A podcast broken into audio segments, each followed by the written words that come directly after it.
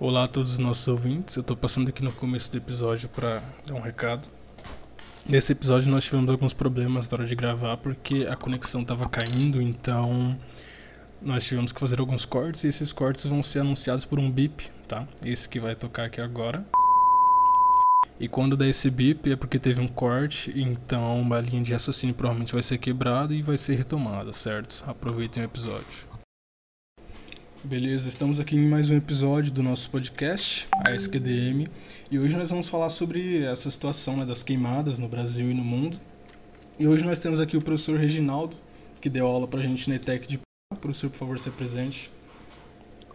Bom, primeiramente, boa noite para todo mundo. Novamente, é um prazer estar falando com todos vocês, né, depois de algum tempo aí de aulas dentro da ETEC. É, eu, bom, eu, como já falei, né, meu nome é Reginaldo, sou professor sou biólogo também. Já atuei em algumas escolas particulares aí como professor de biologia e de química, é, em escolas estaduais. Na verdade, comecei dentro da escola estadual, depois fui para particular e entrei na técnica. Agora eu estou na particular novamente e estou trabalhando na área ambiental como biólogo, né, prestando serviço na área ambiental. Ah, tem alguns artigos publicados aí dentro da área do meio ambiente, é, mais precisamente com a parte de avifauna, ecologia da paisagem e é, pretendemos até aí o ano que vem já começar aí pelo menos uma, uma, um mestradozinho, mas ainda não é nada certo. Vamos tentar aí nesse negócio dessa pandemia, tudo deu uma parada, mas logo logo a gente começa assim, uma especializaçãozinha. Mas é isso. Certo. Então, como foi dito, a gente pretende falar sobre essa situação, né, do das queimadas aqui, dando uma pesquisada básica, né? Por mais que todo mundo já esteja sabendo, né? Porque praticamente todo dia vem passando isso no jornal, porque querendo ou não, é uma novidade, por mais que esse tipo de coisa aconteça todos os anos no mundo inteiro, esse ano parece que foi focado, né? Foram vários casos, tipo, num período muito curto de tempo. Não, se, eu tiver, se eu tiver errado, você pode me corrigir. Mas foram muito mais casos em pouco tempo do que, tipo, a gente tinha em anos, né? Tipo assim, foram muito mais concentrados, né? É. Sim. É, primeiro assim, a gente tem que, a gente tem que entender assim queimadas, né? Queimadas é diferente de incêndio, né? É, tem, existe uma diferença e existe algo semelhante, né? Porque tanto a queimada em si como o incêndio, os dois são queimadas. Agora, onde diferencia o quê? As queimadas em si, elas têm dois tipos. Elas têm as queimadas controladas e tem as queimadas sem controle. E aí é onde entra os incêndios. Os incêndios estão classificados dentro das queimadas sem controle, onde acontece a partir de um foco de um determinado, é, vamos colocar assim, é, emissor, e dele é, existe uma queimada que não tem controle, e aí a gente vai correr contra o tempo para tentar controlar. A queimada já controlada, que é o que a gente chama de queimada propriamente dito, ela já acontece, é, com, como o próprio nome diz, controlada em determinada região, em um, em um local específico, é, com as condições favoráveis àquilo. É, e, e, existe a queimada, como a gente está falando aqui ao caso, que é aquelas que vão acontecer todos os anos em determinadas regiões, tanto do Brasil como no mundo, né? E isso é, acontece devido a condições climáticas. É, a gente sabe que condições climáticas ela é, segue todo aquele roteirozinho de efeito de rotação e translação do planeta Terra. Nas regiões que a condição climática deixa é, aquela região árida ou semiárida, é ali onde vai ser os focos das queimadas essas queimadas que não são incêndios, né? São apenas queimadas que é, controladas porque elas vão acontecer e em um determinado momento elas vão cessar. É, isso por conta do efeito de ser uma região semiárida ou árida. Aí vem naquele conceito: o que, que seria uma região árida e uma região semiárida? A gente entende que a região semiárida é aquela que vai ter uma quantidade pluviométrica, né, que seria a quantidade de chuva ao longo do ano, maior do que uma região árida totalmente. Então vamos colocar lá um, algo muito parecido ali entre 900 milímetros cúbicos de água, já é uma região árida, né, em uma, em uma região de 1.000 a 1.200 milímetros cúbicos de água por ano, isso falando ao longo do ano, já é uma região semiárida. Então isso aí é, é só um, um, algo aproximado. Né? Se a gente pegar, a gente vê que tem regiões áridas no Brasil que chega a 500 milímetros cúbicos de água por ano, ou seja, muito pouco. A gente está falando do Nordeste, por exemplo, né? Então, as queimadas elas vão acontecer dentro do Brasil e do planeta um modo geral nas regiões áridas e semiáridas. E aí a gente tem que pensar né, nos biomas. Infelizmente, dentro do Brasil, ela, ela é focada né, no centro-oeste, né, um pouquinho no norte, e um pouquinho no Nordeste. Just, justamente porque no Nordeste a gente vai ter a região que é árida totalmente. Na, no Centro-Oeste a gente vai ter uma região que é árida e uma parcelazinha semiárida, que é aquela parte onde vai ligar com a região Norte. Né, quando a gente sai ali da região centro-oeste já está ligando a parte do, do norte, Mato Grosso, Mato Grosso do Sul, que a gente vai entrar em biomas diferentes. Então a gente sai do Cerrado e entra no, na Amazônia, propriamente dito. Então ali você tem a região né, de, de intermediária entre Cerrado e, e, e Amazônia, falando de vegetação em si, que aí nesse caso a gente tem uma região semiárida. Né? A gente tem uma quantidade de chuva ao longo do ano entre 1.000 e 1.200 milímetros cúbicos, mas que não é muito. E vai ter uma, então existe uma seca, né? na região nordeste que a gente tem todo ano, naquela aquela data específica é muito intensa. Por exemplo, se a gente pegar no nordeste, a gente fala do verão, né? O verão do nordeste vai ter uma região árida, vai sofrer muito. Pouca chuva, é, pouca disponibilidade de água, a umidade do ar muito baixa. Né? Então, se você tem umidade do ar muito baixa, já é preocupante. Mas aí entra o fator né, de de entrar a condição de ventar, né? Quando você tem baixa umidade do ar, ventos fortes, isso faz com que qualquer fagulha que, você, que seja um emissor de fogo transforme é, toda uma vegetação né, todo, numa, num grande incêndio, né? E aí esse incêndio que seria uma queimada totalmente descontrolada. Sim, é, sim. Posso continuar? Ou vocês querem conversar também, falar sobre? O Matheus disse aqui que tinha uma pergunta. Então, professor, eu tenho uma pergunta a gente vê na mídia, né, atualmente, muito a questão uhum. do aquecimento global. E com essas Sim. queimadas desse ano, isso teve mais ênfase, né? Então, uhum. o aquecimento global, ele teria alguma coisa a ver ou não? Seria uma ah, consequência, talvez? Não, na verdade, assim, se a gente pensar nas aulas de biologia de modo geral na área ambiental, é, a gente tem que pegar aí nesse conceito que o Matheus perguntou, é o seguinte, é, o aquecimento global ele influencia diretamente nas mudanças climáticas. Né? E aí, consequentemente, a gente está sofrendo né, o efeito da, dessas mudanças climáticas atualmente. Então, as regiões que estão tendo queimadas sem controle atual, é, é em, em, vamos colocar aí, 40% de toda ela é pela condição das mudanças climáticas. Isso daí a gente não tem nem o que discutir sobre isso, é, é certeza. Então, o aquecimento global ele influenciou e está influenciando no momento em, vários, em várias condições. E, e uma delas seria as queimadas sem controle atual. É, só que a gente tem que entender também que, devido a essa influência, ela vai acontecer em maior escala nas regiões áridas e semiáridas, mas sem, as, sem o aquecimento global, ela já aconteceria ao longo do ano, principalmente né, nessa região centro-oeste do Brasil, nos meses de agosto e setembro, que é onde acontece a maior quantidade de queimadas é, em todos os anos dentro do Brasil, na região centro-oeste e na região norte. Por quê? Porque as condições climáticas estão favoráveis ao, ao incêndio é, no sentido de dessas queimadas acontecerem por qualquer fagulha. Na beira das, das estradas, rodovias, a gente vai ter lá, por exemplo, é, os caras jogando bituca de cigarro para fora né, nas rodovias. Então, carros passando, caminhões e jogando as bitucas de cigarro na beira da estrada. Se está num, num, numa condição árida, né, seco demais, o ar muito seco, ou seja, com baixa umidade, muito calor, que é essa, que é essa época do ano é, essa, tem essa condição climática, né, entre agosto e setembro, de ser muito seco o ar, e aí qualquer bituca de cigarro, qualquer fagulha de, de do escapamento mesmo do, do, dos, dos, caminhões, por exemplo, naquela troca de marcha, que ele acelera e joga aquele pouquinho mais de fagulha pelo escapamento que sai, pode pegar pela, pela, pelas aquelas folhas mais secas na beira da rodovia, né? E vai começar um, um incêndio ali, uma queimada sem controle.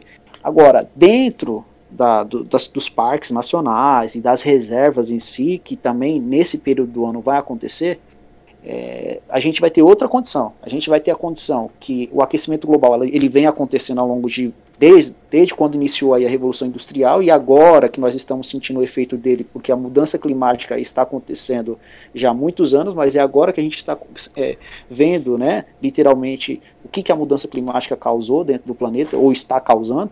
E aí nessa consequência, o aquecimento global ele vai influenciar e vai ajudar a aumentar essa queimada, essa, essas queimadas de um modo geral.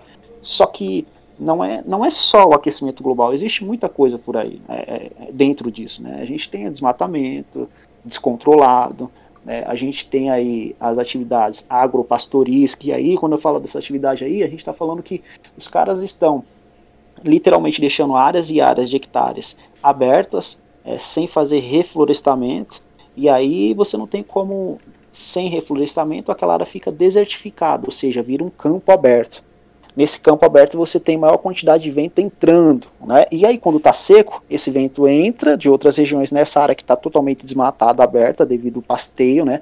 Pisoteamento do, do gado sobre a terra, o solo fica desertificado e qualquer fagulhazinha que existir ali vai provocar um, um incêndio, uma queimada sem controle. Mas sim, respondendo a sua pergunta, o aquecimento global influencia demais, né? mas influenciou e influencia nas mudanças climáticas, e as mudanças climáticas em si provocam as consequências, e uma delas que a gente está sofrendo hoje são as das queimadas né, atuais. Então, assim, é isso. basicamente também a o que pode ter causado, não causado, mas influenciado tanto para a causa em si como para o agravamento seria o próprio aquecimento global, então. É, isso, exatamente. E, e, você falou a palavra que é, que é essa que eu estava que eu definindo: influenciar.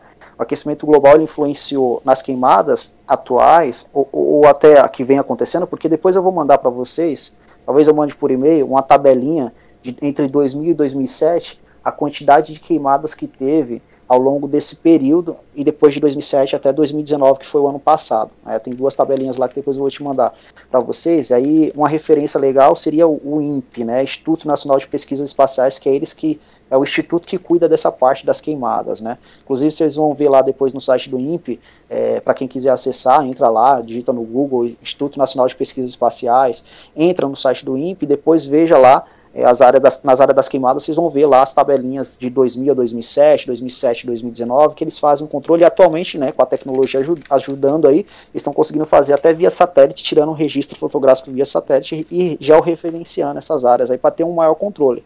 Mas a gente sabe que essa influência do aquecimento global, ela vai até um certo ponto. Depois acontecem as mudanças climáticas, a mudança climática vai influenciar em várias condições dentro do planeta, uma, delas, é, por exemplo, seria a chuva ácida e etc. Né, muitas outras que a gente pode falar, mas as queimadas ela vai influenciar, só que não vai ser o ponto-chave. Não, não, é, não é as mudanças climáticas em si que fala assim, olha, a, isso aconteceu por causa das mudanças climáticas, por causa das mudanças climáticas, queim, as queimadas. Na verdade, ela sempre acontece, todos os anos. Só que agora ela tomou uma proporção maior do que. Agora não, né? Alguns anos ela vem tomando uma proporção maior do que o esperado. Por quê? Porque existe aí um conceito de interesses por trás, né? É, que são as atividades econômicas agropastoris, né? É, então isso daí é importantíssimo ser evidenciado também. Esse ano a gente teve um aumento de 60% do número de focos no, na área do Pantanal, só na área do Pantanal, né? Que consequências que esse número de esse crescimento repentino ela, ela que, que consequências isso traz ali para a região e para as proximidades, né, como estados próximos? Bom, é assim, bom, como você falou, né, esse, esse, aumento das queimadas que teve no Pantanal esse ano, ela vem como influência de várias coisas, né?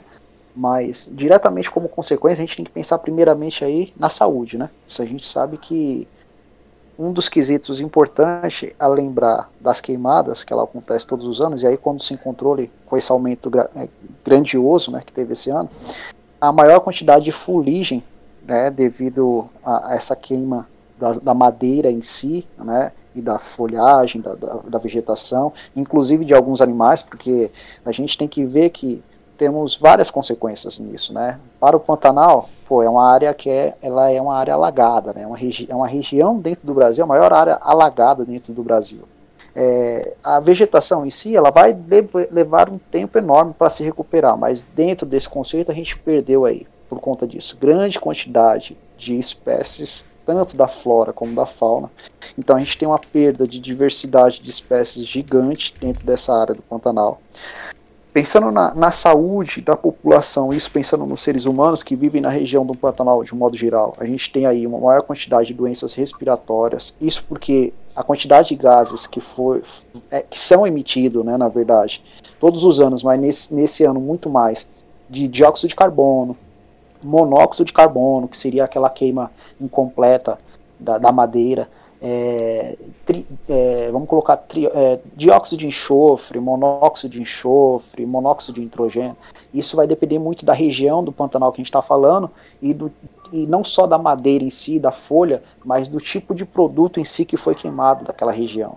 Né? Aí a gente tem aí desertificação, a gente tem problemas de saúde, principalmente os respiratórios, na população de modo geral. A gente tem perda enorme da diversidade de espécies do Pantanal. A gente tem, por conta da desertificação, áreas e áreas gigantes que, se não forem feitas um trabalho é, bem cuidado para um reflorestamento dessas áreas, elas não vão se recuperar nunca e, muito por consequência, o, o solo vai se empobrecer, é, gerando aí consequência, né, uma consequência direta, que seria a improdutividade desse solo, é, a perda de minerais desse solo, consequentemente, as regiões da, essas regiões né, que vão perder esse solo fértil não vão ser produzidos mais qualquer tipo de, de plantação agrícola que queira fazer ali depois. Então, existe um trabalho gigante agora na recuperação de, todas as, de toda essa área que foi queimada para fazer uma restauração. Né? Restaurar é diferente de reflorestar. Quando você refloresta, você pega lá as espécies específicas, endêmicas daquela região, que são espécies de flora que são endêmicas daquela região, e planta de novo. A restauração é você tentar re, é, colocar ali daquela o maior índice de, de, espécies nativas da região e tentar adequar aquele ambiente como ele era anterior às queimadas, né? E, e fora as, é, esse trabalho todo e essas consequências que eu já falei, a gente tem que pensar que essa quantidade de gases que foi emitida, né, ela vai se acumular na atmosfera, né, ao ponto de que vai aumentar muito mais o efeito estufa e, consequentemente, aquela aulinha básica, né, que os raios solares entram no planeta e não conseguem sair por conta do, da, da, maior espessura desse efeito estufa, devido à maior quantidade de gases dentro dessa atmosfera, você vai ter maior, é, ao longo dos, dos, próximos anos, maior consequência do aquecimento global, né, dentro do nosso país e dos outros países da América do Sul.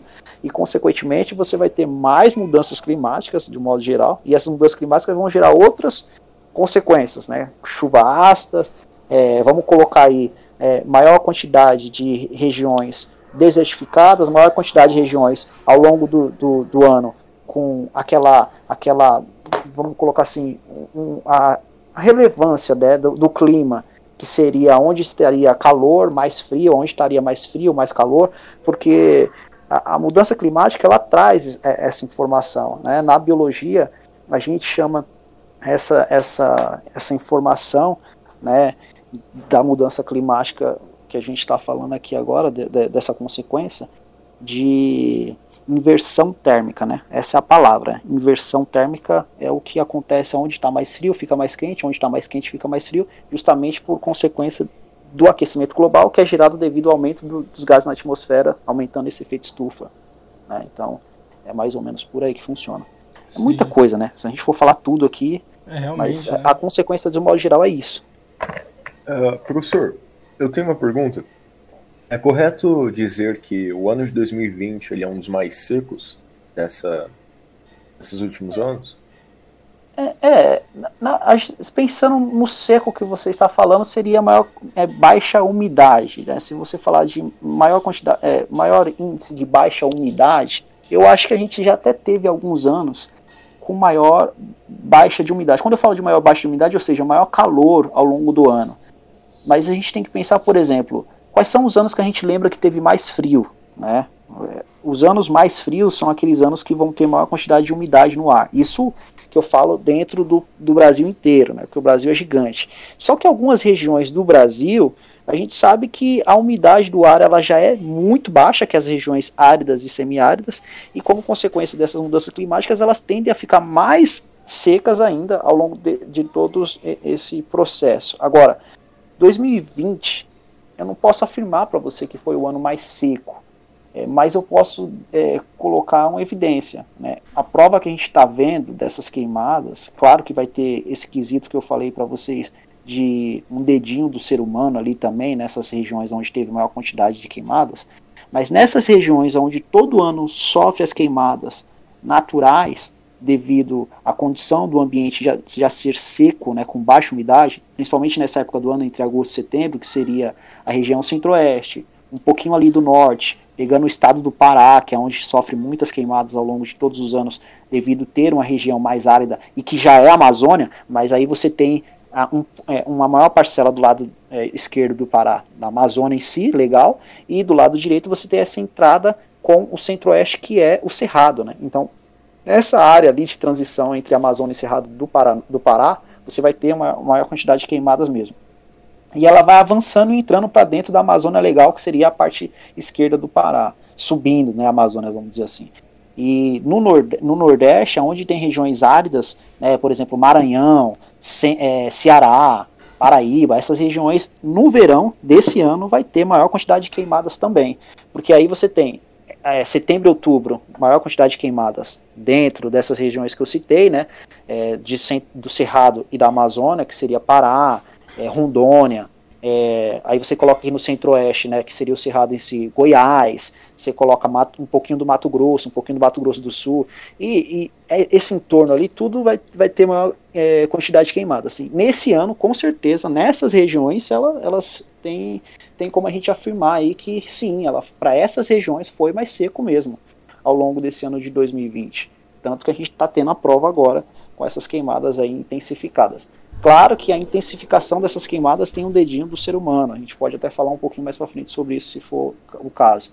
Sim, Mas lá no verão, quando, quando chegar no verão, vocês vão ver também maior quantidade de queimadas no Nordeste. Pode aguardar. Vixe. Entendi. É, porque no Nordeste é no verão que fica mais seco, né? E aí é quando vai ter maior quantidade de queimadas. Pode esperar aí que no mês de, entre o mês de novembro, entre o mês de dezembro e janeiro, o, o, uma parcela do Nordeste vai sofrer um pouquinho mais de queimada, sim. Principalmente Ceará, é, Paraíba, né? Aquelas regiões áridas onde tem a caatinga propriamente dito, né? Uhum. Sim, sim. É, o, o Kaique, Kaique tinha uma pergunta. Teria, teria alguma pergunta aí, Kaique? Ah, eu... Fique à vontade, tá? Eu só não sei se eu tô ouvindo o Kaique. É, ele tá falando um pouco baixo mesmo. Calma aí um pouquinho. Bem, até ele arrumar, eu vou fazer outra pergunta. Sim. Quanto tempo, em média, o terreno que sofreu a queimada ele se regenera? Era isso que Alguma... eu ia perguntar também. Que um amigo nosso, né, a gente conversando sobre isso no grupo, ele falou que não, que em sete anos estava tudo resolvido. É, é assim, ó. Bom, se a gente pensar na Amazônia, propriamente dito, que o índice pluviométrico, que é a quantidade de chuva ao longo do ano, é maior do que o cerrado, então nas regiões da Amazônia onde sofreu queimadas nesse ano, se a gente, a gente pode colocar em torno aí de, de 5 até, até de 5 até 8 anos, né? Entre esse intermédio a gente vai ter uma recuperação gradativa bem é, vamos colocar conceituada. Mas no Cerrado propriamente dito, que é a região centro-oeste aí, é a parte de Goiás que sofreu queimada, um pouquinho ali também do Mato Grosso do Sul, do Mato Grosso, que, que também uhum. tem essa uhum. enclave de Cerrado, já pegando um pouquinho aí do, da transição de Cerrado para Amazônia também naquela região, vai demorar um pouquinho mais. A gente pode colocar entre os seus 7 a 10 anos para recuperação legal aí mesmo dessa área. Se a gente deixar ela se recuperar ao longo desse tempo, se a gente conseguir fazer uma, um reflorestamento e até por sinal uma restauração ambiental, aí vai, o prazo diminui, né? Porque a gente vai ter ação do homem beneficiando é, o planeta, beneficiando ele mesmo no final da história, né? Essa é a verdade, né? A gente consegue entrar com a ação do homem para benefício próprio no final da história. É isso. Kaique, você acertou aí? É. Melhor? Só fala um pouquinho mais alto, por favor. E agora? Um pouquinho mais, tá bem baixo ainda. Qualquer coisa é só você falar gritando mesmo, não tem, não tem vergonha não. é, talvez seja o microfone dele, né? Talvez. É estranho, porque varia muito, sabe? Em alguns episódios tá alto, alguns tá baixo. Acho que os únicos constantes aqui é o meu, de mais uns dois aí só, sabe? Eu acho de, que talvez a internet influencia, né? Pode ser. Eu vou. Deixa eu ler aqui. Ele mandou a pergunta aqui no grupo. Eu vou ler a pergunta dele então. Pode ser? Aí Pode fica como, como, se ele tivesse perguntado. Aqui, ó, ele disse que ia perguntar se dá para desenvolver economicamente e preservar a natureza, ou se temos que escolher entre um e outro. Pre peraí, preservar economicamente ou escolher a natureza? Ele quer saber então se a gente tem que escolher a atividade econômica ou preservar a natureza, mais ou menos isso, né? Isso, pelo que eu entendi da pergunta é isso, mas caso ele conserte é, eu aqui, é, eu posso. Acredito que seja isso. Bom, se ele estiver me ouvindo, né, e aí para todo mundo que me ouvir depois, é, na verdade é o seguinte: é, existe é, no conceito do meio ambiente a, a, a palavra desenvolvimento ambiental ou desenvolvimento sustentável e sustentabilidade. É, essas, essa, essas duas palavras, sustentabilidade e desenvolvimento sustentável, elas, embora se fa falem no final da história é, uma mesma linguagem, significam conceitos diferentes. Quando a gente fala de desenvolvimento sustentável, a gente vai desenvolver qualquer região que a gente consiga manter ali os recursos naturais ao longo dos, dos anos e que a gente possa deixar aqui uma parcela ali para as futuras gerações. Na sustentabilidade, a gente não pensa no conceito só do desenvolvimento econômico da região, mas a gente pensa em todo o processo, desde o início da atividade até o final dela, e que a gente possa dali é, ir conservando o máximo possível dos recursos e da área como um todo, sem causar causando o mínimo de impacto possível. Então, fazer sustentabilidade hoje é muito difícil, é, é porque economicamente falando, você vai gastar mais, é, embora sustentabilidade seja muito mais viável do que o desenvolvimento sustentável. Agora, por que não ligar, não ligar o desenvolvimento sustentável à sustentabilidade ambiental e aí trabalhar os dois conceitos em conjunto dentro de uma área? Porque se fosse escolher entre é, uma atividade econômica é, e a preservação do local, ainda assim a gente não pode ser hipócrita, a gente tem que pensar na atividade econômica. Pô, professor, mas você é biólogo e você é um ambientalista e está falando isso. Sim, estou falando, estou afirmando, na verdade. Nem, ninguém, nenhum ser, o ser humano, quando ele já nasce dentro do planeta Terra, ele já necessita de retirar dentro do planeta Terra as condições para ele sobreviver. Então, os recursos naturais são finitos, ponto. Se a gente sabe que ele é finito, vamos trabalhar dentro desse finito, o quanto ele é finito e o quanto eu posso tirar dali ao longo dos anos, mas que eu possa deixar ele se recuperar, entendeu? Para que eu possa ter para as futuras gerações elas também terem uma parcela daquilo ali de direito, porque é, todo recurso na, da natureza é um patrimônio, é patrimônio da Unesco como preservação, mas é um direito no, nosso, nosso como, como ser, ser humano, mas nosso como animal também, porque todos os animais retiram um pouquinho dos recursos naturais. Aquele animal que mata o outro para comer, para sobreviver dentro do planeta, dentro da, da sua cadeia trófica, ele está fazendo aquilo equilibradamente. Ele vai matar só aquele e vai sobreviver daquele, e depois que ele sentir fome, ele vai matar outro. Então ele vai tirar um indivíduo daquela população e vai manter os outros. É isso que a gente tem que fazer. A gente tem que extrair aquele pouquinho que a gente precisa e manter todo o resto para que os outros também, na, que vai vir depois de nós, que será, será nossas gerações futuras, eles também possam extrair a parcela deles. Né, da natureza e, e, e, passar essa informação para diante para depois as outras gerações vindo e mantendo o planeta Terra com seus recursos, porque a extinção de milhares de espécies que nós já temos dentro do planeta é por consequência da, do desenvolvimento é, acelerado e por consequência da, da, do, do, do, pensamento do homem de que ele é dono de tudo e que ele não, não precisa é, deixar nada para ninguém, é, tudo dele e acabou. Não, não é assim que se pensa. Né? A gente tem que ter o pensamento no desenvolver, mas no desenvolver equilibrado. E aí a gente entra com a sustentabilidade. Olha, vamos começar desde o primeiro do, do início do processo de extração a pensar na conservação de uma área ou de um local, ou até mesmo de, um, de, uma, de uma vegetação de um, de um país inteiro. Porque muitos países fora, né, aí falando, falando ambientalmente a nível internacional, eles não têm mais nem água potável é, em grande quantidade para a população deles. Isso pensando só na população dos seres humanos. Imagina para os outros tipos de animais que eles têm dentro, dentro do país deles. Né? E por que, que eles não têm esse, é, é, nem a quantidade de água potável que eles precisam ao longo dos anos para sobrevivência, porque eles já extraíram a maior parcela de vegetação que eles tinham e que provocava aquela condição do ciclo da água. Que a vegetação é, é importante para várias inf informações, pensando ambientalmente, mas a, uma das principais é, é, é fazer o retorno do ciclo da água.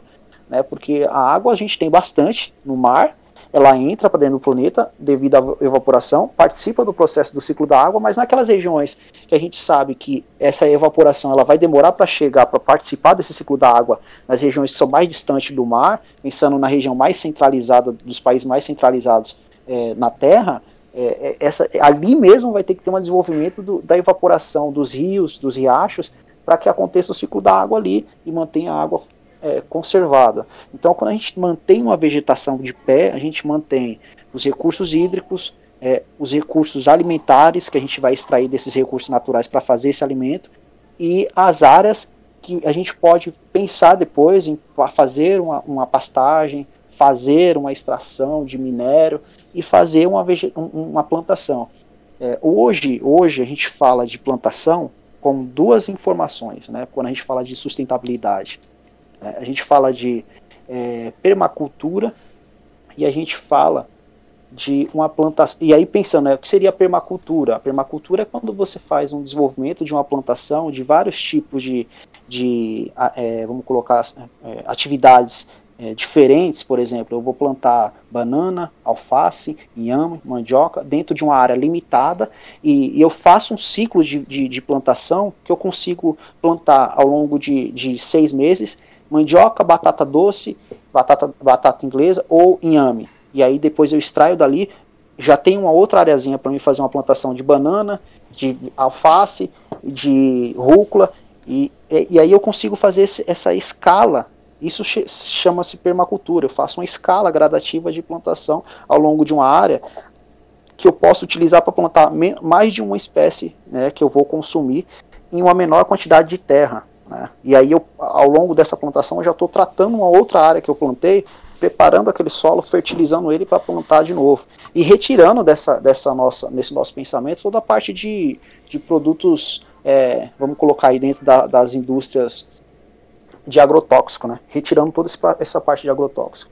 E, e, o outro processo seria o que a gente chama de sistemas, agroflor, sistemas agroflorestais. Né? E aí esses sistemas agroflorestais eles já são uma parcela maior de terreno, mas que eu posso ter ali uma vegetação toda em pé e sem desmatar dentro da própria vegetação eu consigo fazer plantações embaixo das árvores mesmo, é, nos espaços, eu delimito áreas pequenas específicas naquela região florestal e vou plantando ali todo tipo de, de fruto que eu preciso é, para o meu consumo, para o consumo de toda uma área de, de, de população, né, populacional, e vegetais de um modo geral, né, e, e verduras, os que eu falo, verduras de modo geral, hortaliças e etc. Então existe a permacultura de um lado, sistemas, os sistemas agroflorestais de um outro. E eu posso ligar os dois até, permacultura e sistemas agroflorestais, para fazer um trabalho bacana numa área maior, é, que eu consiga permanecer, perma, permanecer a vegetação de, de, pé dentro dessa área. E aí eu faço sustentabilidade. Né? Faço sustentabilidade desse jeito. É isso. Sim, já que a gente entrou nesse assunto né, de, de um desenvolvimento mais sustentável, tanto na parte econômica, né, que nem o Kaique perguntou aqui. É, você acha assim que o governo ele está atuando bem ou sendo negligente, né? Já que a gente falou nessa questão de economia, vamos puxar um pouquinho para o lado do é, governo. Então, o que, que você acha? Então, é, é assim. Primeiro que a gente tem dentro do governo atual é, todo um, um, pessoal que está voltado a, a, levantar a economia do país, pensando no Brasil, né, no governo atual, levantar a economia do país mas a gente não tem ali dentro um pessoal preocupado ambientalmente. A gente não tem as pessoas ali dentro desse governo preocupadas ambientalmente. Se tivesse, a gente teria muito mais investimento dentro da área ambiental do nosso Brasil. A ideia do governo atual é que nós é, já conservamos demais muitas áreas que não deveriam estar conservadas. Essa é a ideia do governo atual, pelo que eu vejo descrito nos jornais e do que eles mesmos falam.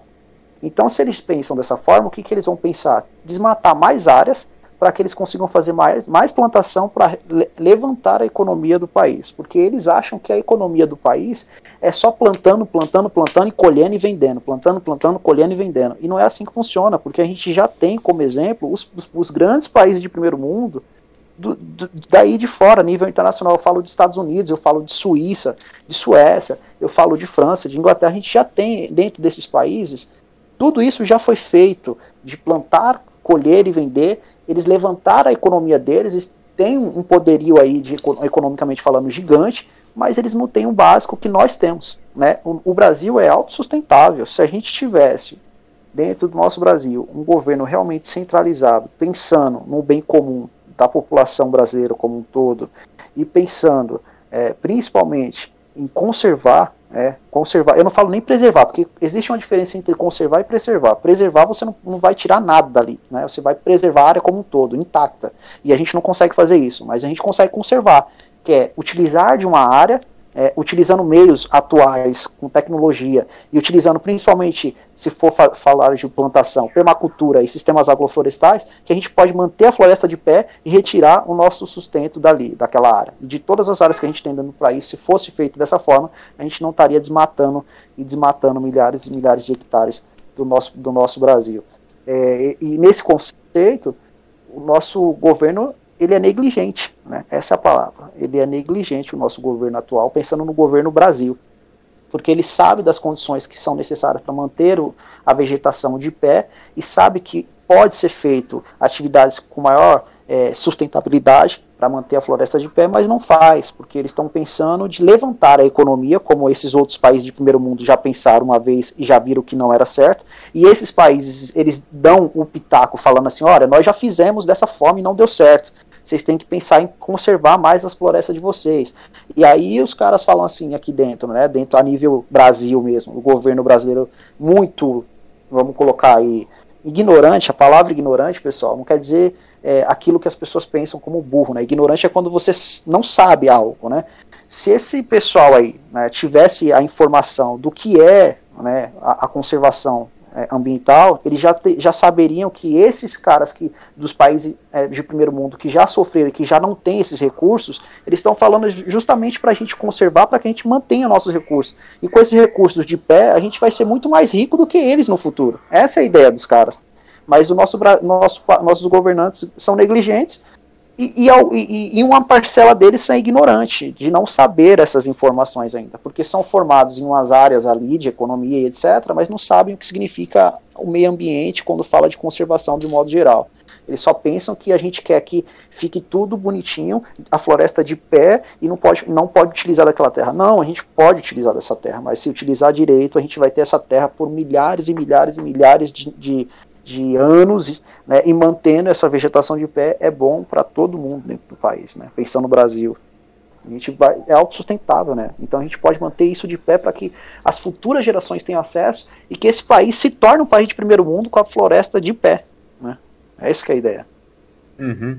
Mas então, se nós pensarmos para o futuro, se o Brasil continuar caminhando nessa, nesse mesmo caminho, né?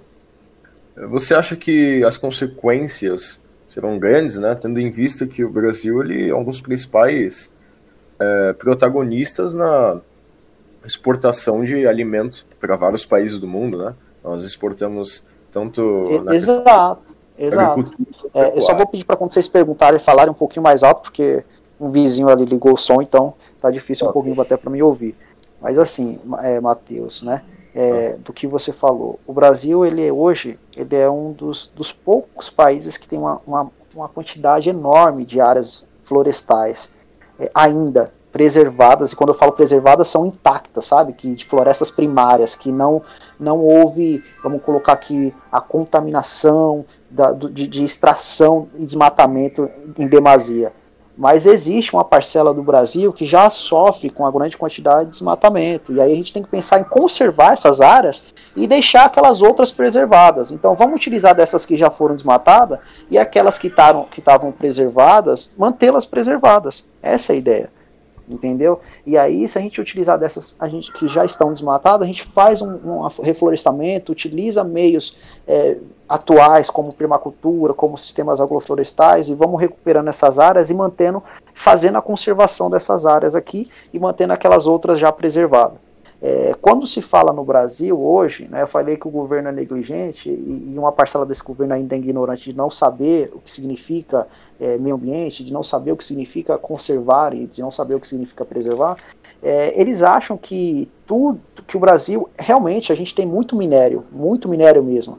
Mas se nós comprássemos a tecnologia de outros países para fazer a extração do ferro e não precisar vender uma parcela enorme de terra, com, com terra com todo tipo de minério, colocar num container e vender para outros países, porque lá eles têm tecnologia para extrair cada tipo de minério, se eles pensassem em comprar essa tecnologia para fazer a extração desses minérios diferenciado, seria muito melhor, entendeu? Então, é, aí é que está o problema. A gente não tem a tecnologia que ajude ainda né? Porque países de primeiro mundo têm essa tecnologia, o Brasil não quer é, comprar essa tecnologia e aí a gente perde, a gente perde na extração de maior quantidade de terras para vender minérios específicos, a gente vende todo tipo de minério ao invés de vender um específico, vende vários, porque a gente não consegue extrair aquele minério específico que não tem tecnologia o suficiente. E nesse conceito, de modo geral, só estamos perdendo, né? gradativamente só estamos perdendo. Essa é, é, é a ideia básica. Bem, então, é, se aplicarmos todas essas técnicas é, atualmente, você acha que o Brasil ele vai levar quanto tempo para crescer economicamente e até na, na questão da sustentabilidade? Algumas décadas ou o nosso país ele está numa situação um pouco complicada que possa demorar até mais que isso? Olha, nós somos autossustentáveis, é como eu falei, né? Por exemplo, to, toda plantação, tudo que a gente faz de plantação hoje a nível. Quando eu falo de plantação, estou falando da plantação comum, que são as culturas agrícolas comuns, né, que são as culturas errôneas. Né, é, tudo que a gente faz isso, dessas culturas agrícolas errôneas hoje, é, poderemos substituir por atividades agrícolas sustentáveis. Né, como eu já citei duas, dois tipos aqui. Se a gente mudasse esse tipo de atividade, a gente poderia recuperar, e, e aí pensar também no conceito de, de, de consumo, né? Tudo que a gente faz como consumo, o Brasil é um país consumista demais. E eu não falo só de consumo é, na, a nível alimentar, eu falo de consumo cultural, a moda. A, a moda influencia muito dentro do país, né? Qualquer, a, eu falo da estética de um modo geral. Qualquer produto que a gente fale de estética, que a gente vai falar de um creme, de um desodorante, etc., tudo é, é, dentro do Brasil é extraído das nossas florestas. Quando a gente fala de medicamento, a gente tem dentro da nossa floresta existe vários tipos de plantas que ainda não foram nem pesquisadas e que poderia ter cura para vários tipos de doença e tanto doenças que a gente já vive hoje que ainda não tem cura. Mas infelizmente a gente vive dentro de um país que não há investimento para a ciência. É, e se não há investimento para a ciência, quando chega, por exemplo, uma pandemia como essa, a gente não consegue fa é, fazer nem sequer uma vacina nossa. Por quê? Porque a gente não tinha investimento na ciência antes. Né? Se a gente tivesse uma ciência que tivesse investimento é, ao longo dos anos, é, a gente já teria aí desenvolvido a própria vacina para essa pandemia que a gente tem. Desculpa entrar um pouquinho, perder o foco da, da, da, pergunta, mas é que essa pergunta ela é um pouquinho abrangente, então ela entra dentro desse conceito de que o nosso, nós vivemos dentro de um país onde não há investimento na ciência. Se não há investimento na ciência, como que a gente consegue fazer o país andar, andar né, caminhar? É, ir no conceito de virar um país autossustentável, mas um país de primeiro mundo. Enquanto a gente tiver um país que não tem investimento na educação, que não tem investimento na ciência, no básico, né, e na saúde, a gente não consegue, sem investimento nessas três áreas básicas, a gente não consegue ter é, pensadores dentro do nosso país e, e, e colocar né, representantes lá para nos representar no poder que vão ser representantes realmente que vão querer alguma coisa para levar esse país para frente. E quando eu falo de colocar representantes que vão levar esse país caminhar, né, fazer esse país andar, é colocar representantes que são inteligentes a nível de pensar correto, né? Tirando a, esquecendo a parte da corrupção, que é importante falar, mas essa parte da corrupção no nosso país é, parece que já é uma coisa enraizada dentro da nossa cultura. Os caras entram dentro do, do, do, da política e já querem retirar, fazer o seu pé de meia, né? Quando a gente conseguir quebrar isso, né, a gente já vai, já vai fazer muito pelo nosso país. Quebrar a corrupção mesmo, de modo geral, já vai conseguir fazer muito pelo país. Depois, investir na educação de verdade, investir na ciência e investir na saúde. Pronto, aí você tem três áreas que faltam demais alinhamento. Quando essas três áreas estiverem alinhadas, equilibradas, avançando, tudo que vai vir no futuro, depois das gerações, a partir dessa educação correta, desse investimento da ciência, dessa saúde, é, tudo que vai vir no futuro, depois disso, vai ser benéfico para o país e o país vai caminhar só depois que tiver essas áreas alinhadas.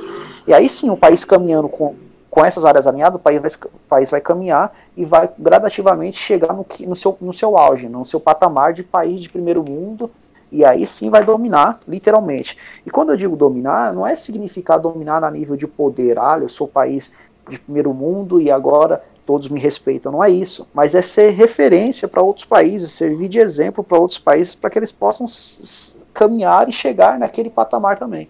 Nós não estamos longe de chegar nisso, é, estamos, só estamos longe ainda, infelizmente, de, de, do alinhamento dessas três áreas, dessas três grandes áreas, que seria a educação, a ciência e a saúde. Né? Ainda estamos longe disso. Mas se a gente conseguir fazer o alinhamento dessas três áreas e essas três áreas avançar no país, pode ter certeza que o país ele avança e ele chega lá na onde que já deveria estar faz tempo, né? Isso, essa que é a verdade.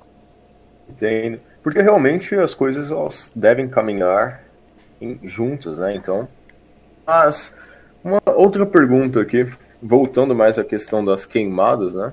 Do início. Sim. Como que é o processo de combate a uma região que já está sendo pelo fogo? A gente pensa que é só jogar água, né? Mas existem estratégias.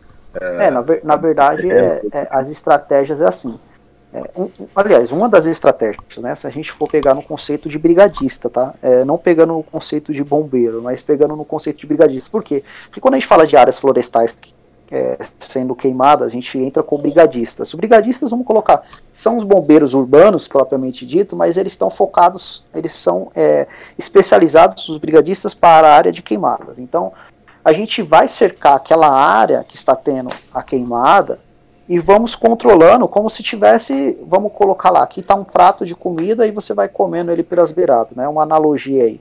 E você vai literalmente controlando ele ali pelas beiradas. Por quê? Porque você tem que chegar no centro, no foco, que é o centro, onde está a maior parcela da, da, da, da queimada, mas você não pode deixar também aquela, aquela queimada se expandir. Ela não pode crescer mais do que ela já está. Então, quando os brigadistas chegam, eles vão é, ficar ao redor de, de toda essa área de, de, que está sofrendo a queimada e vão ir controlando aqueles pontos para que ela não se expanda mais do que ela já está. E dali, controlando aquela área, eles vão avançando adentrando a essa área de queimada e vão apagando gradativamente até chegar no seu centro, no seu foco, até chegar a apagar literalmente 100%. Então, é, isso é o controle, é você tomar conta daquela queimada fazendo o controle dela. Então, o primeiro foco é você literalmente controlar ela. E para controlar, você tem que literalmente é, colocar os brigadistas nos pontos específicos ao redor para que não deixe com que essa, essa, essa região onde está sofrendo queimada se expanda, né? o fogo se expanda mais do que já está.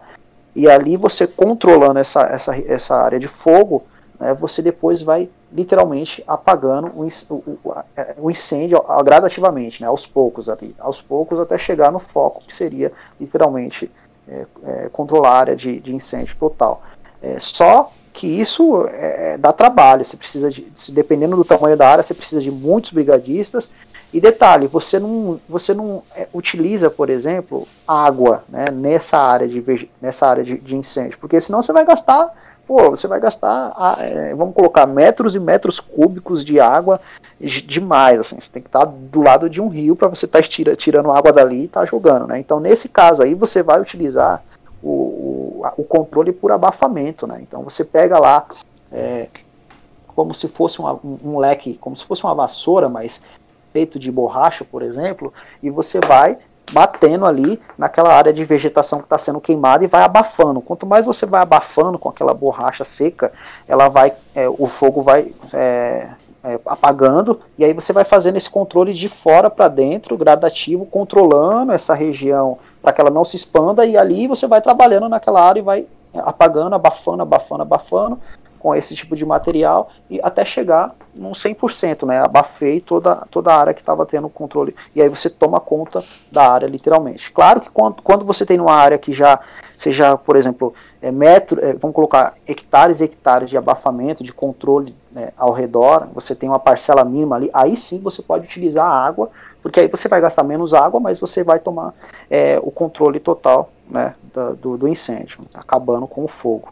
Então, não se pode gastar é, a água em si, né, numa área que está pegando fogo, é, que é o que seria o certo, a gente utilizar a água, porque a água apaga o fogo, né, mas se a gente for utilizar for, é, água no, numa área de hectares e hectares que estão queim, está queimando, pô, a gente vai gastar água demais ali, né, uma água que às vezes na região não, não tem próximo, né, não tem um riacho, não tem um rio, então é, a gente vai utilizar técnicas de abafamento, dessa vegetação para ir diminuindo esse fogo, controlando ele até chegar num ponto que a gente possa utilizar água assim, ou se nem, nem seja preciso, né? É isso. Uhum. Bem, em relação a um fenômeno né, que a gente viu há, um, há uns dias, há um tempinho aí, a chamada chuva negra, né? Uhum. Como que ela ocorre? Qual a sua relação com a, as queimadas em si? Bom, é, é, que na verdade, lembra que. Eu não sei se vocês lembram que eu falei no começo que um dos principais problemas das queimadas é a quantidade de, de gases que vão ser levados para a atmosfera, né? E aí provocar toda aquela consequência que nós falamos. Mas junto com esses gases que vão subir, sobe uma quantidade enorme de fuligem, né?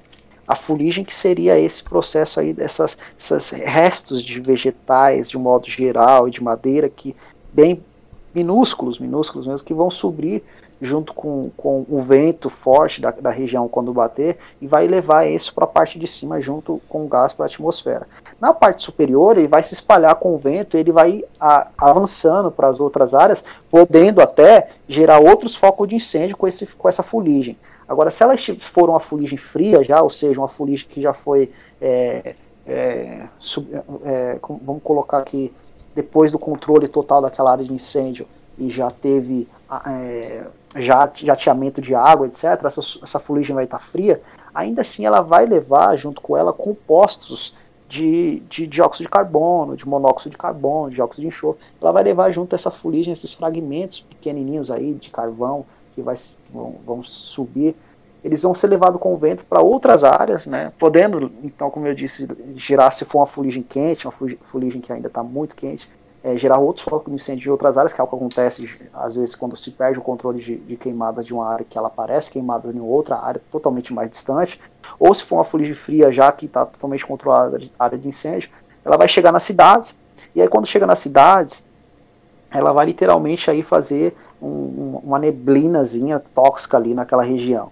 É, é, é, claro que quando ela sobe demais, vai para a atmosfera junto com os gases, ela vai retornar quando a chuva cair, né, a, a, a, água lá evaporada sobe junto com os gases e com essa fuligem, quando chega na atmosfera, uma área mais fria, e a água ela se formar e se condensar, que for cair naquela região, ela já vai cair misturada aquela água, toda essa, essas dentro da, da, dessa água nas gotículas de água, né, condensada, essa fuligem, e aí a água ela vai cair escura mesmo, escura como se fosse uma água cheia de de fragmentozinhos de carvão, né, porque seria esse, esse restos né, de fuligem dos restos de queimadas que aconteceu, que subiu junto com, a, com os gases para a atmosfera e quando condensou a água gerou essa mistura.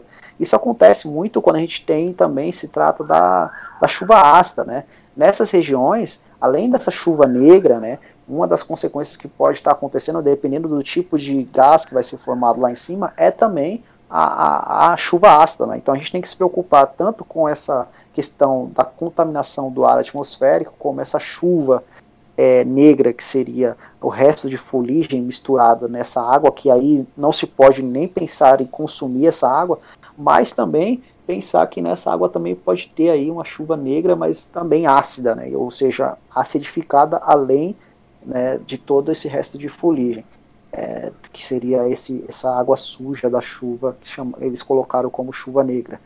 Só que o problema vai além, né? Você vai ter aí, por exemplo, é, riachos, lagoas, lagunas da região ou de outras regiões onde chegue essa chuva negra contaminada por essas fuligens e aí vai contaminar a água potável de riachos, de lagos, de lagoas, de rios, a própria a própria vegetação herbácea arbustiva e o solo, né, e o solo da região onde cai esse tipo de, de chuva negra, é, vai, né, que, é uma, que é uma chuva rica em fuligem, vai ser contaminado.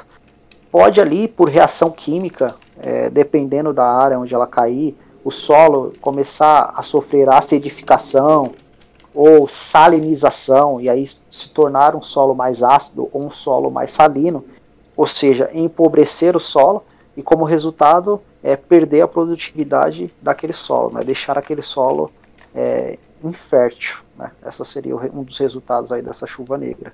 Mas é isso, é, essa fuligem toda ela gera esse tipo de chuva mesmo. Sim.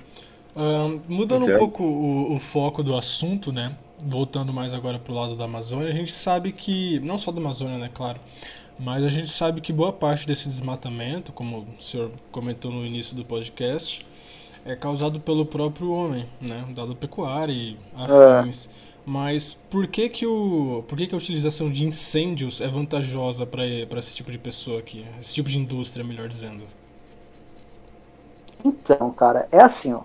É, existe um, existe um, um documentário muito, muito bacana que eu sempre passo para os meus alunos de biologia, é, para alunos do curso de meio ambiente, principalmente quando eu, eu, estava no curso técnico de meio ambiente da ETEC, eu passei bastante ali para os alunos de biologia e para os alunos de meio ambiente, porque é um documentário bacana. Ele fala muito ali da Amazônia e fala de um problema que a Amazônia tem atualmente. Primeiro, a Amazônia em si, ela não tem uma terra fértil. Né? A, a, o, o solo da, da, da, vegetação amazônica, ele é descoberto. Então a decomposição da matéria orgânica ela tem que estar tá acontecendo o tempo todo ali na, na, na proximidade do solo, para que aquela ali na superfície do solo vai, vai, vai essa decomposição dessa vegetação que está morrendo ali da Amazônia gradativamente, naturalmente, vai deixando aquela superfície do solo fértil o suficiente para que nasça mais plantas, etc.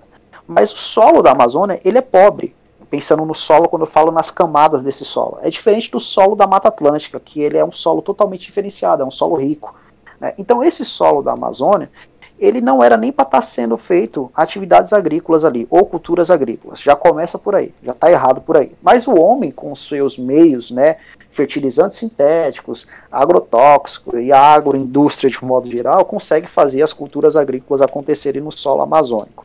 Porque é um solo é um solo pobre, né, já para começar. Então não deveria estar acontecendo isso. Consequentemente, nas, nas áreas onde eles não conseguem fazer culturas agrícolas, que eles vão fazer a criação de gado, né, pasteio de gado. Aí você já você já ferra mais ainda, porque você vai desmatar uma, uma área da Amazônia gigante para fazer pasteio de, pra, de gado, né, atividade, criação de gado de um modo geral. E esse pisoteamento no solo amazônico do gado ele já, já faz com que essa superfície que era coberta de, de vegetação em decomposição, deixando esse solo conservado, vai, vai, vai se abrindo e aí vai expondo as outras partes do solo que são pobres, com, acontecendo ao longo do tempo a desertificação desse solo.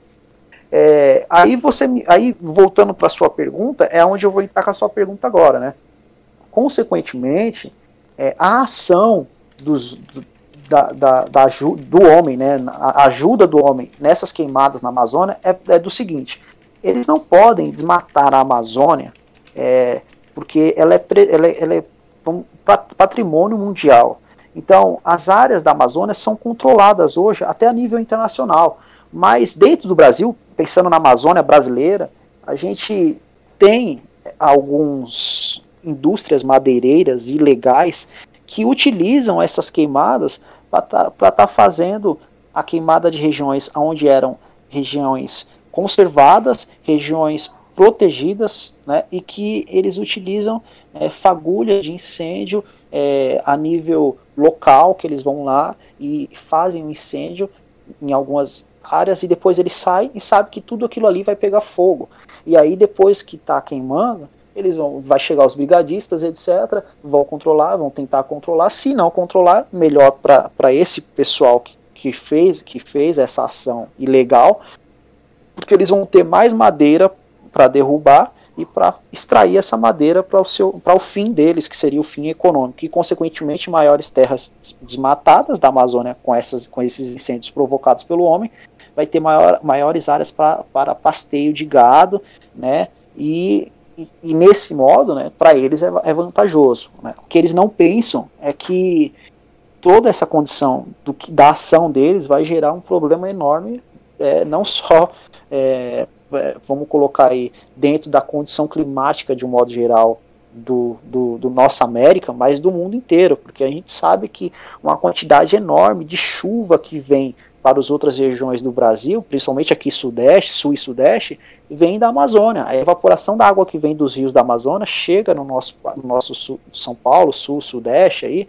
é, através da Amazônia. Então, se você tem uma massa, uma massa de, de ar muito poluída vindo da Amazônia, de chuva contaminada com fuligem, vai chegar no nosso, nosso sul, sudeste, nosso é, sul né, e sudeste, essa condição toda é modificada. E aí, tudo que altera lá causa impacto é, ambiental aqui também, né? Lá vai causar impacto, mas vai chegar um impacto muito mais aqui nessa região, porque vem de lá para cá sempre, né? Essa é a condição. E aí a gente perde aqui né, muito né, como consequência, né, porque a mudança climática aqui a gente vê acontecendo né, já há alguns anos acontecendo no Sudeste aí a maior quantidade de, de calor em, em, momentos que seria para estar frio, a menor parcela de chuva devido a essas condições de desmatamento na Amazônia, a menor quantidade de umidade do ar, em determinadas épocas do ano que era para ter mais umidade do ar, maiores problemas de saúde, de um modo geral, principalmente respiratórios, dentro do sul e sudeste, e aí a inversão térmica acontecendo dentro do sul e sudeste do Brasil. Só que aquele cara, aquele, aquele pessoal que provocou as ações de incêndios localizados na Amazônia para essa atividade de é, pasteio de gado, criação de gado, com a atividade de extração da madeira de forma ilegal, ele só não sabe que o resultado depois vai chegar na conta dele mais tarde, porque é, o problema de saúde vai chegar lá também. Ele vai é um ciclo, né? Ele vem para sul, mas ele volta do sul, do sul e sudeste para o norte e nordeste. Então esse, esse ciclo de, de movimento da massa de ar faz com que haja o retorno de tudo que veio para cá retorne para lá. E aí quando retorna, retorna com mais intensificação ainda de gases mais poluídos, de maior quantidade de calor e etc que vai provocar mais queimadas ainda e, e vai nesse ciclo vicioso que, que infelizmente por conta das ações do homem vai, vai só gradativamente aumentando, né? É, essa conscientização ambiental que a gente teria que levar a nível de educação, né? A nível de educação é, é, é e ciência, né? Ciência para essas regiões mais, é, é, vamos colocar, interiores do Brasil e mais afastadas do Brasil, que muitas regiões do norte né, do Brasil é, tem, a gente tem lá índios que falam outras línguas, cara, que falam francês, sabe, que falam inglês, mas que não falam português, entendeu? Por quê? Porque os gringos chegam de lá de fora e vêm para dentro do Brasil e vai estudar a nossa floresta, retira coisa daqui, leva para eles, e nós não temos a nossa, nossa proteção específica das nossas Forças Armadas protegendo o que é nosso, não temos os nossos cientistas lá dentro da Amazônia fazendo desenvolvimento, fazendo pesquisa, porque não tem investimento, infelizmente, é, a partir dos nossos governantes, né? não tem investimento para isso. Quando tiver é educação, investimento em educação, quando tiver investimento em ciência e conscientização ambiental, aí você vai, vocês vão ver né, a Amazônia sendo conservada, na onde é para estar sendo conservada, sendo preservada nas regiões onde já é para estar sendo preservada, de um modo geral, que está sendo extraído madeira de lei, etc., dessas regiões. E como eu falei, né, a área preservada ela tem que estar tá intacta. A área conservada é onde a gente pode fazer replantio, onde a gente pode fazer restauração, a gente pode fazer reflorestamento, é onde a gente pode utilizar. Né, nas áreas conservadas. Nas preservadas a gente tem que manter intacto. E não é o que a gente vê dentro do nosso país, né? Porque não temos essa condição ainda. Exato. É realmente interessante esse ponto que o senhor tocou, né? A gente vê agora, umas décadas para cá, uma comoção, né, a nível internacional de ONGs, celebridades, até figuras que tomam uma certa publicidade, como a Greta Thunberg, né? Uhum. Que acabam utilizando de discursos sobre é, a própria proteção né, do meio ambiente, inclusive eles falam muito no, na Amazônia né, e tal. E a gente observa que há uma, uma certa intervenção estrangeira baseada, né, demasiadamente grande. O senhor acha que neste meio pode ter muita, muito jogo de interesses? Né? Às vezes não é o que dizem, e talvez a intervenção estrangeira na Amazônia também possa ser, possa agravar ainda este quadro de queimadas, né? Pelo que eles fazem. É, é que a gente tem que entender só uma coisa, né? É, o homem, de um modo geral, falando o homem, quando eu falo homem, mulher, homem, a espécie, né? Homo sapiens sapiens, infelizmente é um ser pensante, mas que a gente, ao longo de milhares e milhares de anos, já descobrimos que não, não somos tão pensantes assim. Né? Existe os dois lados da moeda. Né? Existe a cara e a coroa. É, a gente tem um lado que é esses, essas, vamos colocar, é, vamos colocar assim, essa, essas, esses países é, de um modo geral que estão tentando fazer a conservação da Amazônia e a proteção das áreas que tem que ser a preservação das áreas que tem que ser preservada e a conservação das áreas que seriam conservadas, de um modo geral, eles querem controlar isso, mas eles querem ter um poder sobre isso também. Então eles querem ter um controle ambiental do Brasil. E não é assim que funciona. É, já que eles é, trataram de não controlar o meio ambiente dos seus próprios países, por que querer controlar o meio ambiente do país do outro? Então, pensando a nível patriota, né, eu não acho isso adequado. Agora, como eu disse, tem os dois lados, né? Existe a cara e a coroa. Infelizmente, nós não sabemos ainda, né, como eu estava falando quase agora, a grandiosidade que nós temos é, com a nossa vegetação de um modo geral. O, Brasil tem dois tipos de biomas é, a nível de hotspots classificados dentro desses hotspots mundiais. Os hotspots seriam áreas de grande biodiversidade dentro a nível mundial. E o Brasil tem duas, que seria a Caatinga e o Cerrado. Aí você fala, professor, mas Reginaldo, né, é, mas por que, que a Amazônia não é um, um hotspot mundial? Né? Ou seja, um hotspot mundial a nível, a nível de biodiversidade, já que ela é, ela é tão biodiversa, né? tem uma grande quantidade de, de, é, de espécies diferenciadas é que na verdade a Amazônia ela não é só brasileira, né? A Amazônia ela é, de, ela é, um, ela é um conjunto de países. Né? Nós temos lá um pouquinho na Bolívia, um pouquinho no Peru, um pouquinho na Colômbia, um pouquinho que eu falo é muito, né? Um pouquinho nesse sentido, mas na verdade que é muito. É pensando pouco em relação ao que nós temos, né? O maior, a maior parcela de Amazônia é nossa. Então por isso que os países ficam focados e de olho em nós nas nossas ações Amazônia. E sim, tem muito investimento de países que têm interesse na Amazônia para a conservação da Amazônia, porque eles sabem que a Amazônia é onde tem é, maior, o maior rio de água doce hoje, com água potável do mundo. Né? Não é o maior rio do mundo, né? não é a maior quantidade de água do mundo, ainda não, em rio, mas é o, maior rio de água doce, de água potável no mundo, que seria o rio Amazonas. E eles, isso só acontece porque existe a floresta amazônica como um todo, protegendo essa, essa, essa, toda essa movimentação dessas águas amazonenses. Né?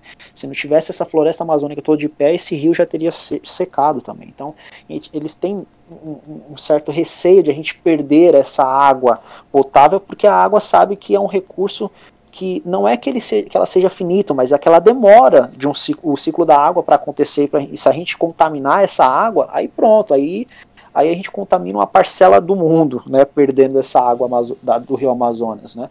Então, é, conservar a Amazônia para esses países, existe um interesse enorme é, em, em, em, conservar, em preservar essa, essa, esse recurso hídrico que seria essa água doce potável aí.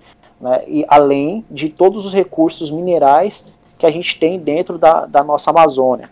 Só que, pensando em hotspot, o cerrado é um tipo de vegetação que é nossa, que vamos colocar é a nossa savana, né? A nossa savana a gente chama de savana brasileira, mas existe muitas espécies endêmicas dentro do nosso cerrado. E um outro hotspot mundial seria a Mata Atlântica, né? É, eu não posso colocar a, a Caatinga, né, o semiárido brasileiro, como hotspot mundial, mas a, a Mata Atlântica e o Cerrado são. E na Mata Atlântica, dos 100% de Mata Atlântica que nós temos, que nós tínhamos, aliás, quando, desde que o Brasil foi descoberto, lá no período da colônia, é, em 1500, até agora, a gente tem menos de 7% de toda essa vegetação da Mata Atlântica. Então, se a gente fizer com a floresta, com o bioma Amazônia, o que nós fizemos com a Mata Atlântica, a gente vai perder até esse maior recurso de água potável né, dentro da América Latina, da América do Sul, que seria esse rio Amazonas, a gente vai perder. Né? Então a gente não pode deixar chegar nessa condição. Então esse interesse desses países é, saber, é sabendo que a gente, mantendo conservada a, a Amazônia, mantendo ela de pé, no máximo possível, a gente mantém todos os recursos em maior quantidade dela possível ao longo de milhares e milhares de anos para frente para as futuras e futuras gerações e de interesse deles também porque ali tem resposta para muito tipo de doença dentro da floresta amazônica e não só na floresta amazônica dentro da mata atlântica também dentro do nosso cerrado da nosso semiárido que seria a, a, a caatinga. Existe um, uma coisa importante a se falar que a nossa caatinga é um, é um tipo de deserto que é nosso que nenhum outro país tem. E é um deserto diferenciado.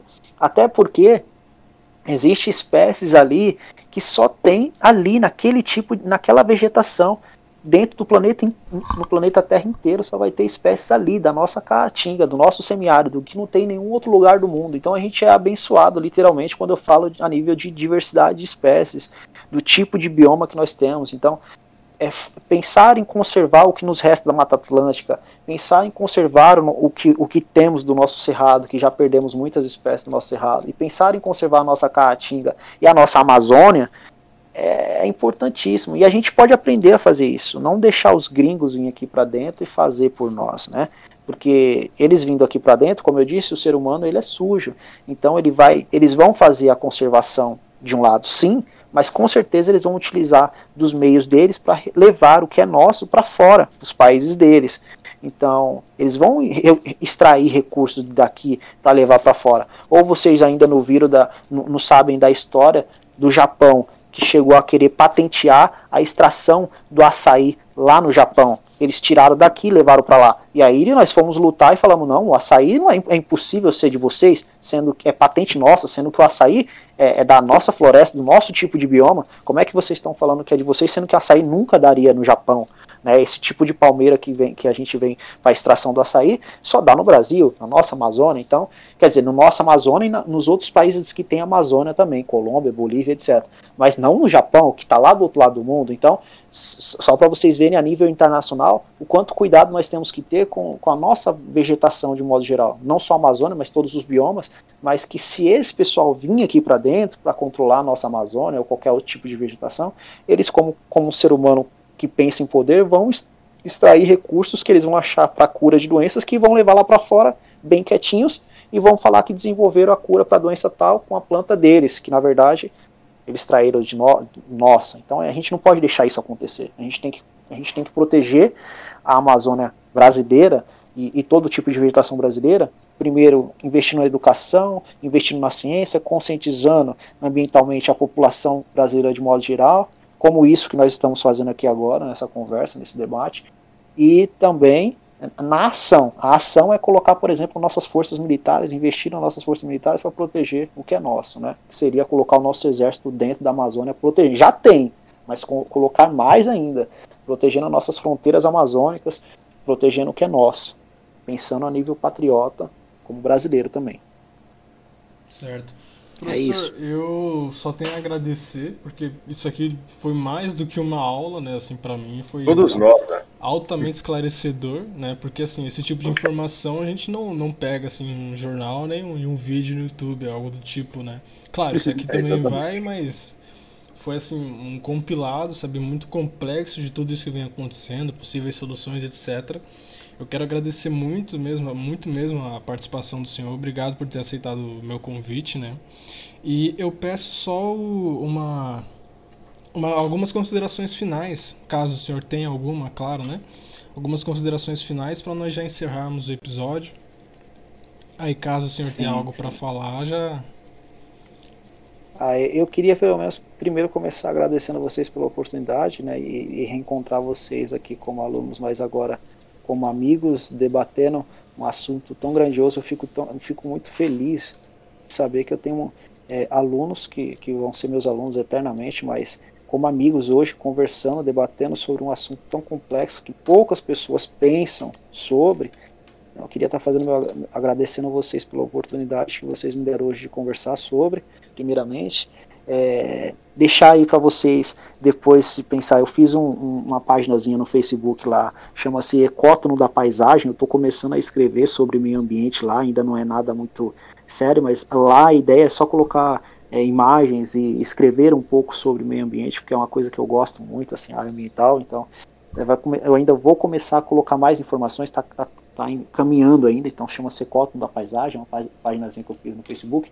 Consequentemente, eu fiz ela, essa mesma página, como blog, naquele blog lá do, do Google, ainda estou aprendendo a mexer, então vocês entrarem lá depois, vocês vão ver que chama-se Cótono da Paisagem, lá no, no blog do Google, vocês vão ver que e depois eu mando até o linkzinho lá para claro, para que vocês acessem lá, mas ainda está ainda tá começando, tá? Ainda estou começando a colocar informações que a gente vai, sobrando tempo ali, é tempo aqui, a gente vai colocando algumas informações lá.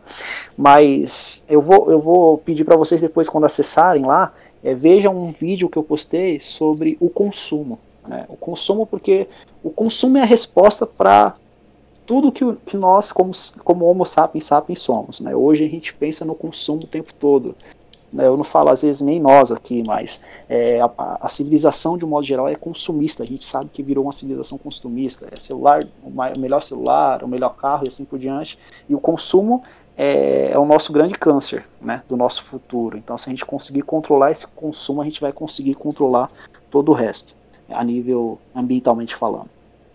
Porque todo recurso natural a gente extrai é, devido a essa guerra do consumo aí do poder.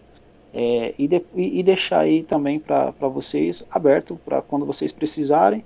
Estamos aí para o que der e vier, precisando só chamar que a gente faz, a gente conversa sobre, né? É muito gostoso falar sobre meio ambiente. Eu, eu, Sim, eu claro, amo com toda certeza. Eu, obrigado vocês pela oportunidade aí mais uma vez de estar tá encontrando vocês e conversando sobre. Né? E espero que vocês, se Deus quiser, estejam aí o ano que vem já depois do Enem na faculdade. Claro. É, mas o prazer é todo nosso, professor, e com certeza a gente vai chamar o senhor para ouvir os assuntos relacionados à tua área. Muito, muito interessante. Aí eu só então, peço também, para como o senhor tem meu contato pessoal lá, eu peço para que mande os links, tanto para eu ver e também para divulgar nas nossas mídias sociais. Né?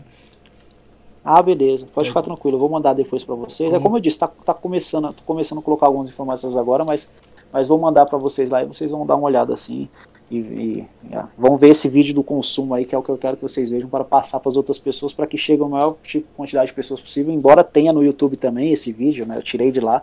Eu mando o link desse vídeo também, de outros do YouTube lá no, no meu, na minha páginazinha do Face, para que vocês tenham acesso e passem para a maior quantidade de pessoas possível, para que todo mundo entenda que esse consumo exacerbado aí vai levar a gente a, a, a perda dos recursos naturais mais rápido do que a gente imagina, né? De um modo geral.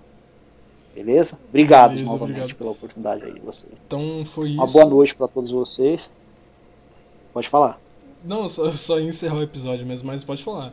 Ah, não, pode encerrar, fica à vontade. boa noite para todos vocês. Sim, obrigado. Então foi isso, mais um episódio aqui do nosso podcast. Eu agradeço a todos os ouvintes que chegaram até aqui. As redes sociais do nosso do professor Reginaldo vão estar na, tanto na descrição do vídeo como no YouTube. Então, caso você esteja ouvindo pelo Spotify, eu recomendo que você vá também no canal do YouTube para você ter acesso a esses links. Obrigado pela sua audiência e é isso. Mais um episódio do SQDM Podcast.